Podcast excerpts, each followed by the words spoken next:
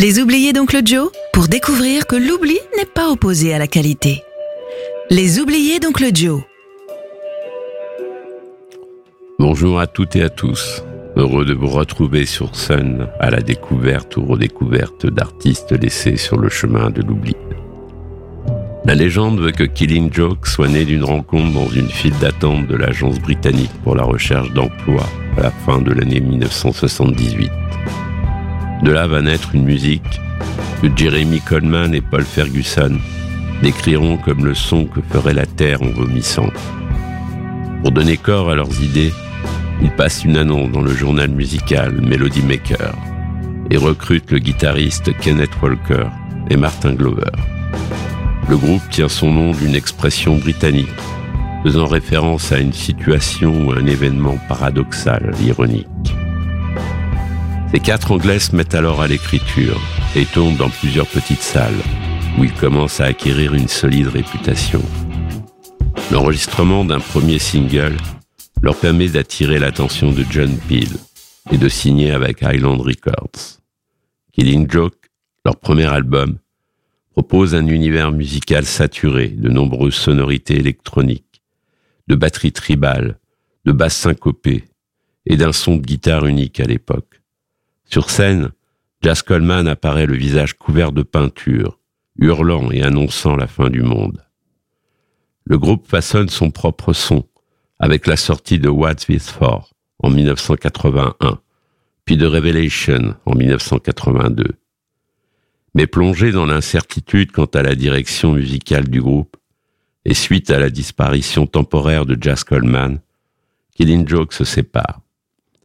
Le trio Coleman, Walker et Ferguson se reforme au bout de quelques mois et accueille Paul Raven à la basse.